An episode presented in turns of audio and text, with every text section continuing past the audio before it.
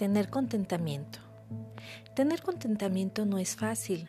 Nuestra cultura y sociedad no lo facilitan.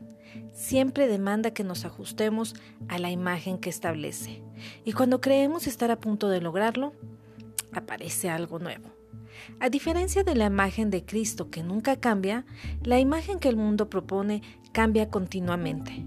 Un perfecto ejemplo es la industria de la belleza que si debes estar alta, súper delgada, y ahora la manía de los tatuajes y perforaciones para lucir atractiva. Y peor es la proyección hacia las jóvenes de que para ser atractivas deben tener implantes.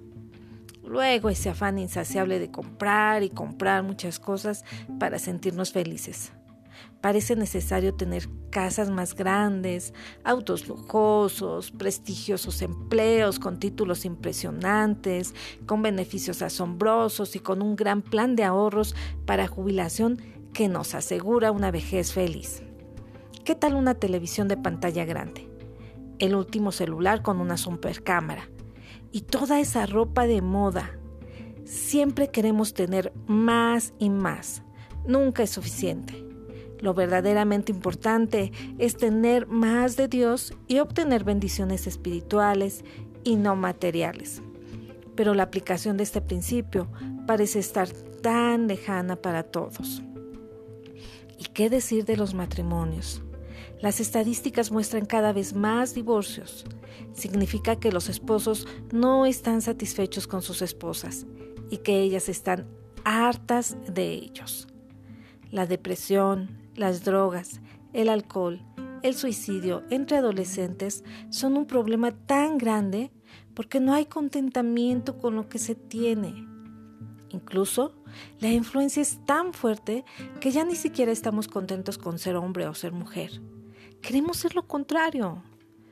¿Cómo entonces, con todo esto aconteciendo a nuestro alrededor, podemos tener contentamiento? Primero, no es algo que Dios nos da, sino algo que nosotros debemos aprender y practicar. Pablo declara en Filipenses, he aprendido a contentarme. ¿Te das cuenta? Es un asunto de elección. Depende de ti. Segundo, diferenciemos las cosas que son eternas de las temporales entendamos que Dios tiene un plan eterno para nosotros, que va mucho más allá de lo que podemos imaginar. Si nuestra visión llega hasta el final de esta vida, nunca estaremos contentos. Pablo dice, pero gran ganancia es la piedad acompañada de contentamiento, porque nada hemos traído a este mundo y sin duda nada podremos sacar. Así que, teniendo sustento y abrigo, estemos contentos con esto.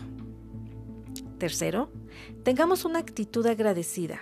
La palabra habla tanto sobre tener un corazón agradecido y dar siempre gracias al Señor. Aun cuando las cosas no vayan como queremos, hay mucho que agradecer. Colosenses 1, 12 al 14 nos dice, dando gracias al Padre que nos hizo aptos para participar en la herencia de los santos en luz el cual nos ha librado de la potestad de las tinieblas y trasladado al reino de su amado Hijo, en quien tenemos redención por su sangre, el perdón de pecados. Imagínate, solo con esto deberíamos gritar de alegría y dejar de pensar que Dios no está a nuestro lado. La palabra dice, si Dios es por nosotros, ¿quién contra nosotros?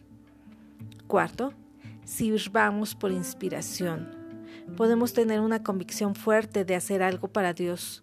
Tomamos una tarea y hacemos lo que está a nuestro alcance para lograrlo, pero por alguna razón no estamos contentos. Necesitamos un llamado más alto, mejores resultados.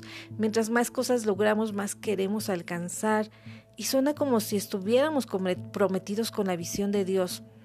Pero si así fuera, habría paz y contentamiento. Si no lo hay, quizás lo que te impulsa es una motivación en lugar de inspiración.